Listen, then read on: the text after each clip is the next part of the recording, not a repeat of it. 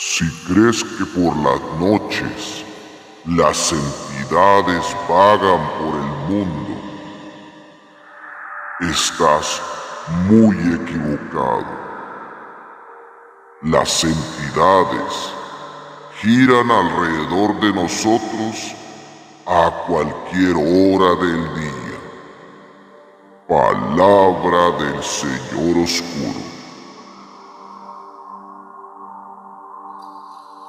Vamos a dar la bienvenida al sacerdote de lo paranormal.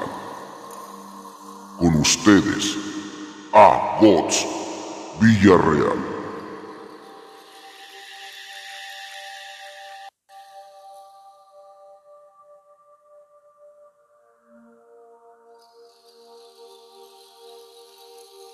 ¿Qué tal amigos? Buenas noches. Bienvenidos a este episodio casi de los últimos de la segunda temporada.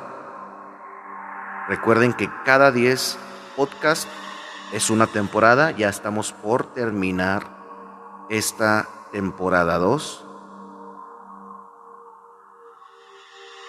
¿Ustedes consideran importante las campanas en la iglesia? ¿Alguna vez se han puesto a pensar cuál es su función? Si esto es solamente para llamar a la gente a misa o tiene algún significado en específico.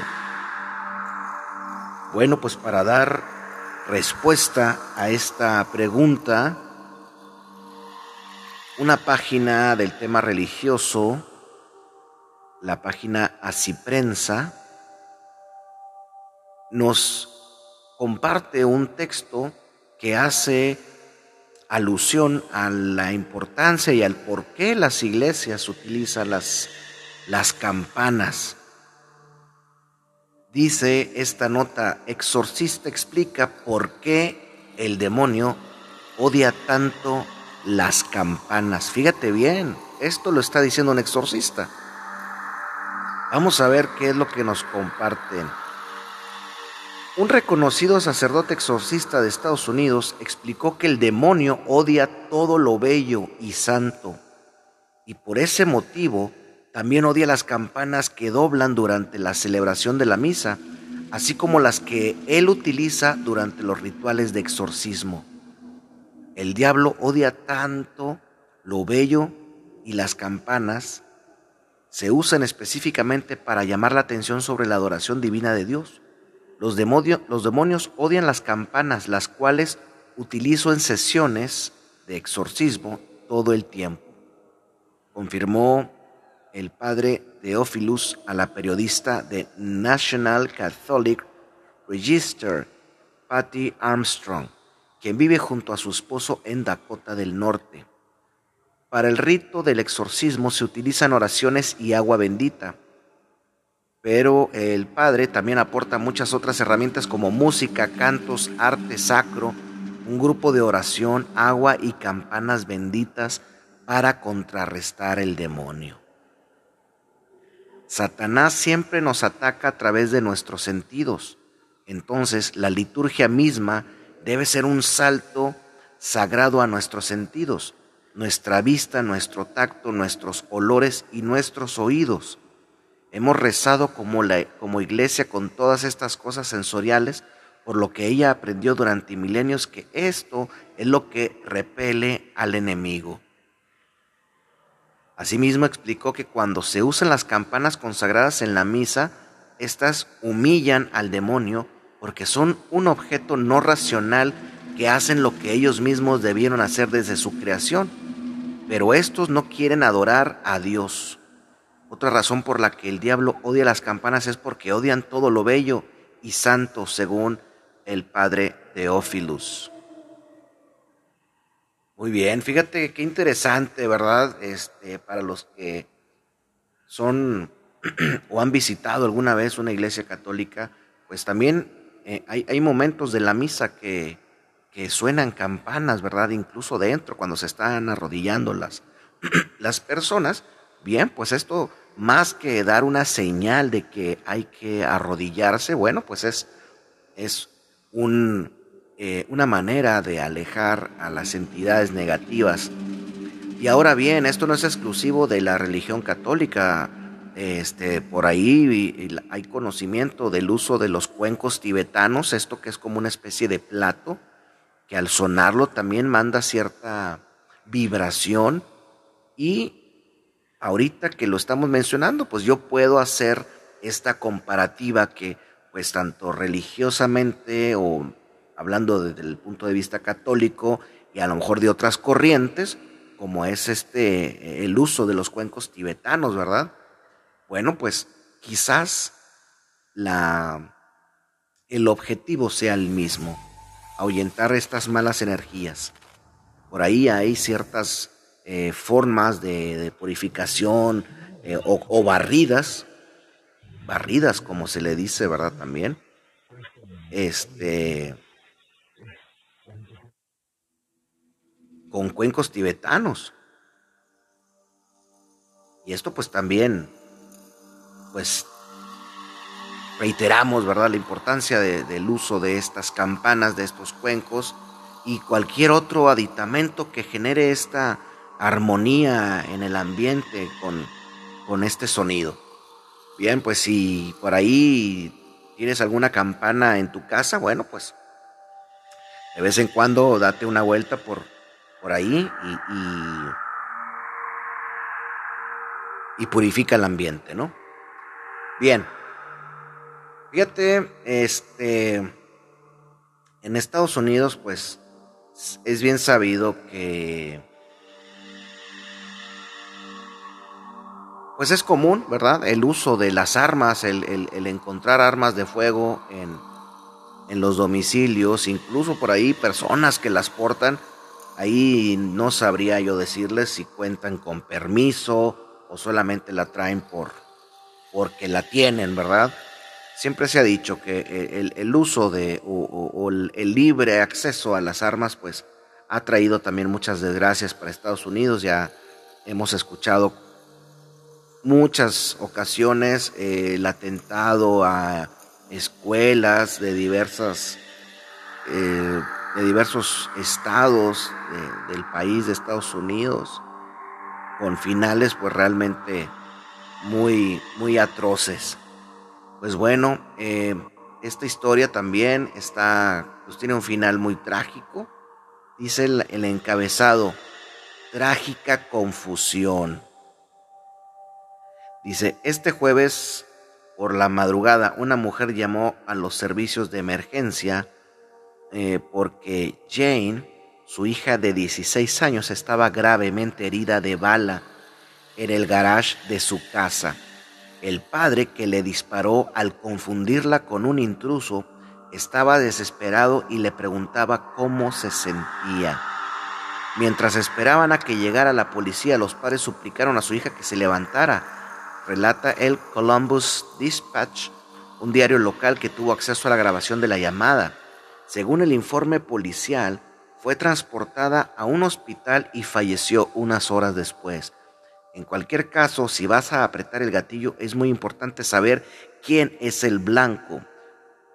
Creyó necesario especificar un oficial de policía a la cadena local ABC 6 Columbus la capital del estado de Ohio, en el norte del país.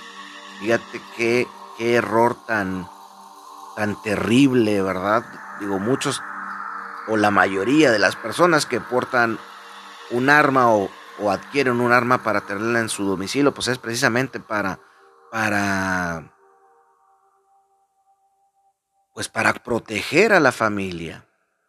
Y en este caso, pues la historia fue al revés. La familia fue la afectada, la afectada y pues qué, qué lamentable final. Eh, bueno, una, una historia más del uso de las armas. Tengan cuidado, no, no tengan, no tengan esto en sus casas, hombre. Hay que tomarle mucho respeto y hay que saber bien eh, al momento de adquirir un arma, pues todo el riesgo que conlleva. Fíjate bien, eh, una, la siguiente historia eh, también implica muertos, pero, pero pues con una, un desenlace diferente. Dice el encabezado, el estudiante de medicina que se encontró el cadáver de de su amigo en una clase de anatomía. Híjole, fíjate, la periodista y novelista nigeriana Adaobi escribe en este reporte especial para la BBC sobre la inquietante realidad detrás de, algunos de los cuerpos no reclamados enviados a las escuelas de, medicina del país. El estudiante de medicina, Enya HB, salió corriendo de su clase de anatomía llorando después de ver el cadáver con el que debía trabajar ese día. No fue la reacción aprensiva de un joven ingenuo. El estudiante de 26 años Aún recuerda vívidamente la tarde de aquel jueves hace siete años en la Universidad de Calabar, en Nigeria, cuando estaba con sus compañeros de estudios alrededor de tres mesas de, de disección con un cadáver cada una. Minutos después gritó y corrió. El cuerpo que su grupo estaba a punto de diseccionar era el de Divine, su amigo durante más de siete años. Solíamos ir a bailar juntos, me dijo. Había dos agujeros de bala en el lado derecho de su pecho. Ana fue uno de los muchachos, Ojifo Ana fue uno de los muchachos estudiantes que salieron corriendo detrás de Edge, Edgebe y lo encontraron llorando afuera. La mayoría de los cadáveres que usamos en la escuela tenían balas. Me sentí muy mal cuando me di cuenta de que algunas de las personas que pueden no ser verdaderos criminales, dice Anja, pues son tus amigos explicó que una mañana temprano había visto una camioneta de la policía cargada con cuerpos ensangrentados en su escuela de medicina, que tenían un depósito de cadáveres adjunto. HB eh, envió un mensaje a la familia de Divine, que resultó que había estado yendo a diferentes comisarías de policía en busca de su, de su pariente después de que el joven y tres amigos fueran arrestados por agentes de seguridad cuando regresaban de una noche de fiesta. La familia finalmente logró recuperar su cuerpo. Imagínate, imagínate que tú pues estás en tu clase, ¿no? Y, pues tienes que trabajar para aprender, ¿no? Lo que se necesita como médico. Y quizás resulta que, que te topas a un amigo que incluso lo estuviste buscando por un tiempo, ¿no? Eh, qué, qué difícil, qué feo, ¿no? Qué fuerte. Fíjense, ahorita me, viene a la mente una historia que, nos contó una vez una, una conocida de una persona que trabajaba en la morgue, pero tenía pues ciertas inclinaciones por los cuerpos, ¿no? Entonces siendo este empleado de la morgue, pues antes de prepararlos, pues tenía tenía este, otras ideas, ¿no? Previas. Y pues abusaba de estos cuerpos, ¿no? La, la necrofilia famosa. Una, en una ocasión, pues llega el cuerpo de una femenina, de una persona de sexo femenino, y pues esta persona, pues hizo lo que acostumbraba, ¿no? Abusó del cuerpo de, este, de esta joven pero ¿cuál fue su sorpresa? Que al, descubrirle el rostro, porque hasta eso descubre el rostro, porque pues yo creo que también has de, has de darte cuenta que, el, el, cuerpo muerto te está observando, ¿no? Pues al final de cuentas lo estás profanando. Imagínate al momento de que le descubre el rostro, se dio cuenta que el cuerpo que acababa de abusar era el de una hermana una hermana perdida que no sabían que había fallecido. Imagínate nada más la sorpresa. Pero bueno, perversiones más, perversiones menos. Eh, en un podcast antepasado, digo antepasado porque el pasado eh, compartimos eh, la entrevista del psicólogo Guillermo, habíamos dicho que íbamos a compartir un relato de la mano peluda de un caso muy impactante que a mí me tocó en lo personal escucharlo cuando sucedió. Realmente es aterrador, realmente es impactante Y como lo prometido es deuda, aquí se los vamos a compartir. Espero que sea de su agrado y pues pongan atención.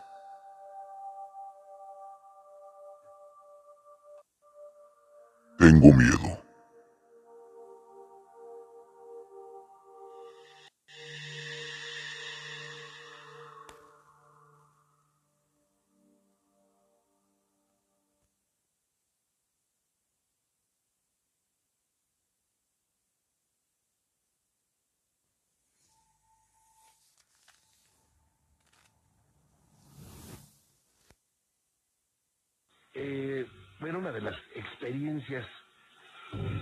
Que me han pedido muchísimo y que nos han puesto los cabellos de punta es la situación de Clarita.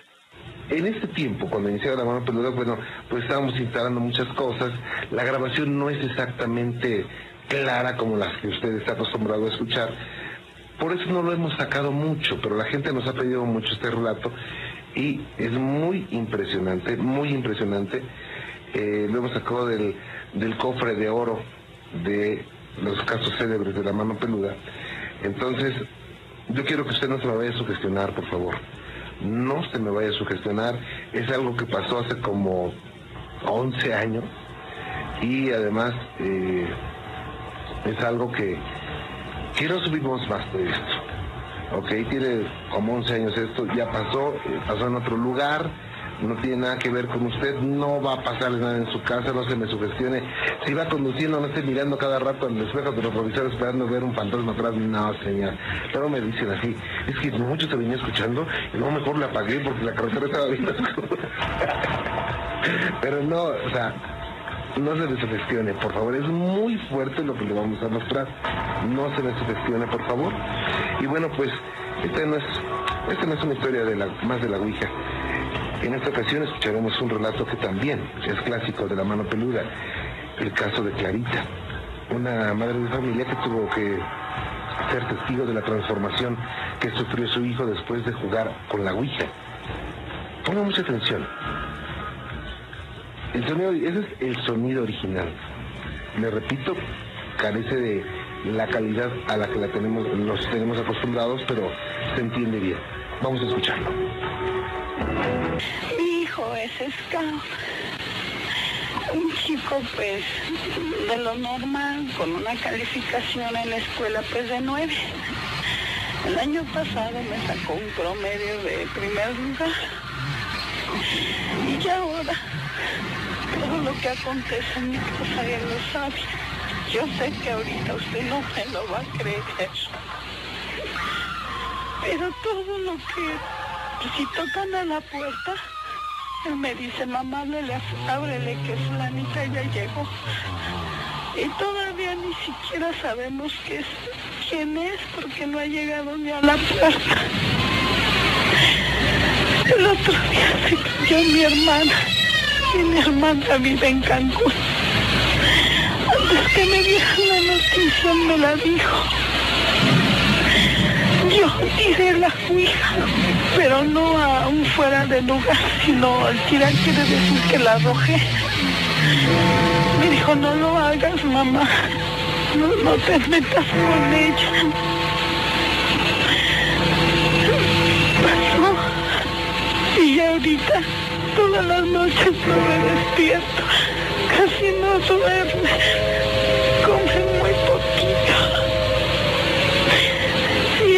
Eso decías, mi hermano, también tuvo otro problema. Todo me lo notifica, todo me lo dice. Y él dice que, que no me meta yo con esa tabla, que esa tabla no es un pedazo de madera, pero ya no es igual. Él tiene 15 años, medía unos 60. Ahorita ya mide unos 82. Y yo me siento muy desesperada, señor Ricardo, porque dice muchas cosas que no le entiendo. Me costó mucho trabajo comunicarme.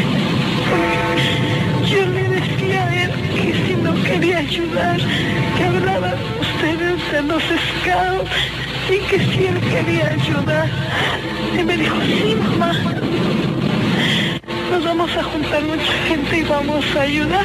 Tú no te preocupes, ya duérmete. Y ahorita que me asomé no me lo va a creer.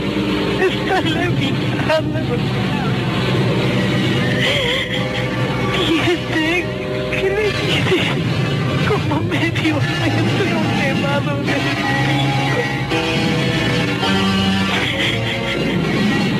no importa que me hagan ruido ni nada.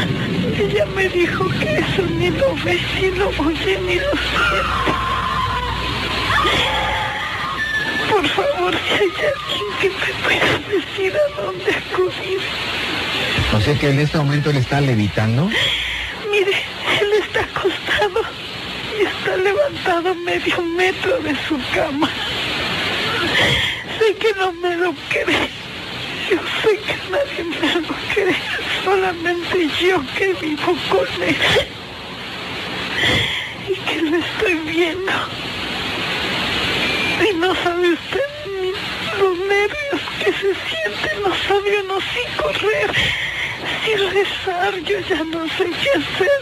Los hijos de un sacerdote. No me hicieron caso, señor Víctor Manuel. Dicen que esas son tonterías. Una señora me ayudó que, que, que espíritus, que no sé qué. Le repito, el año pasado era un muchacho que también no ha bajado en sus calificaciones. Al contrario, ha agudizado más su, inteligencia, es más, este... Pero lo que me tiene impresionado es ahorita. Haga de cuenta que está como muerto, pero está elevado medio metro de su cama. Créamelo, señor Víctor Manuel. Señora, lo que primero necesito ustedes calma. Por favor. ¿No tienen, viven ustedes dos solos? Vivo sola, pero le digo una cosa. Sale lo más posible el teléfono a la calle. Porque tengo unas ganas de salir corriendo. Me da mucho miedo. Yo nunca había visto esto, Dios mío. Bueno, mire, vamos a, vamos a enviarle ahorita a algunas hijo personas. mide un metro ochenta y dos centímetros ya. Y cada día crece más, pero ya no en una forma normal. 15 años y mide 1,82. 15 años. Sacó el segundo lugar en escuela el año pasado y ahora, ahora, ahora no le miento. Hoy le dio una clase a su maestra de matemáticas y se vino burlando porque me dijo, mira mamá, la maestra de matemáticas se equivocó, yo le enseñé. Y de repente, ¿sabe qué ha hecho? En la azotea se pone como péndulo, así, de un lado a otro. Yo no sé qué hacer. Y los amigos que él tenía, yo no sé, ya no se juntan con él. ¿Qué hago, señor Víctor Manuel? Perdóneme, estoy muy nervioso.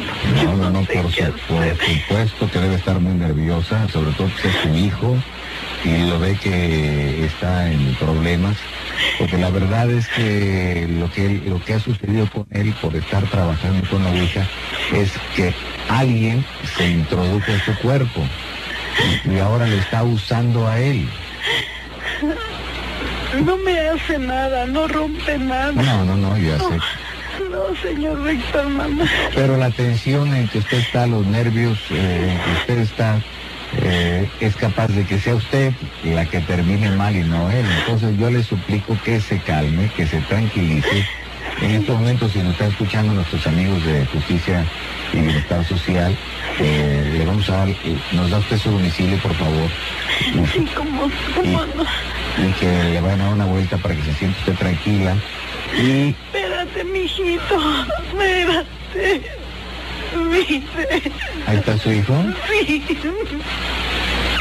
Es que no me lo cree, no me lo cree, está caminando sin pisar, no me lo cree, no me lo cree, no me lo cree, no me lo cree nadie, no, no me lo cree, no me lo cree, no me lo cree, no me lo va a creer nadie, nadie, nadie, esto no me lo cree nadie, Dios Señora, mío, tranquila. Dios mío, Dios mío, Dios mío, no me lo cree esto nadie, nadie, nadie.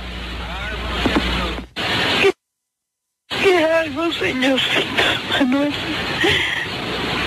¿Qué hago, señorcito Manuel? Y bueno, pues ahí se cortó la llamada. Se quedó la situación así. En ese momento, en ese tiempo no teníamos los teléfonos. Digo, no, no, no pedíamos el número telefónico y no pudimos llamarle. Se pidió que se volviera a comunicar jamás lo hizo. Y bueno, pues todo este asunto de Clarita tiene mucha lógica, mucha, mucha lógica. Cuando una persona tiene una posesión demoníaca, eh, pueden ocurrir muchas cosas, no siempre es igual, eh, tienen diferentes comportamientos.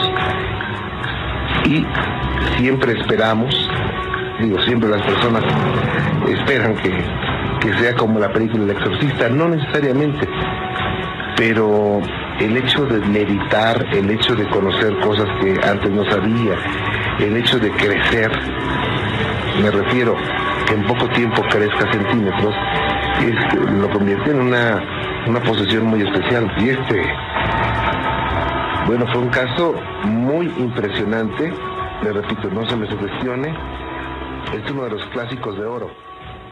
De la mano.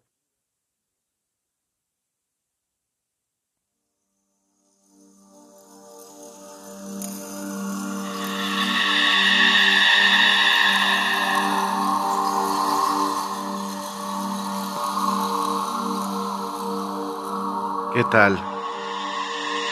¿Qué les pareció?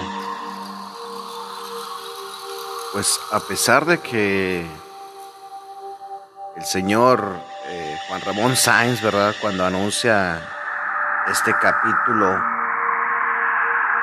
pues dice que no te sugestiones, pues es difícil, es difícil no caer en, en este juego mental. Yo en este momento estoy solamente alumbrado con una lámpara de escritorio, estoy totalmente a oscuras. Y es difícil, ¿eh? Es difícil eh, escuchar el audio completo, escuchar la angustia de la señora. Y quieras o no, pues la mente empieza a, a dejar volar la imaginación.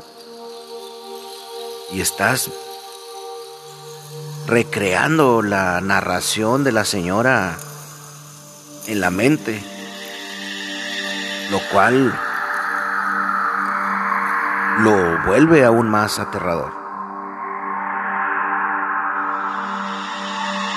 Siempre lo hemos dicho, el jugar a la Ouija tiene sus múltiples desventajas. Yo creo que tiene más desventajas que ventajas. Hay que evitar jugar a este tipo de tablas que la mayoría de las veces terminan mal. Terminan mal. Las peores historias de terror llevan una ouija. Entonces, ¿qué parte de no lo hagas, no juegues con ellas? No entendemos. El problema es cuando minimizamos la cuestión energética, la cuestión de entidades que están ahí y no los vemos. La gente piensa, si no lo veo, no existe.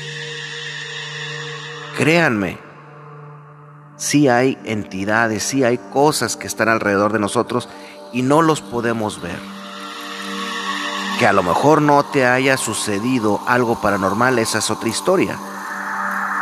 Y las personas que han vivido una situación no me dejarán mentir. Mi nombre es Agots Villarreal. Tengo miedo. Buenas noches.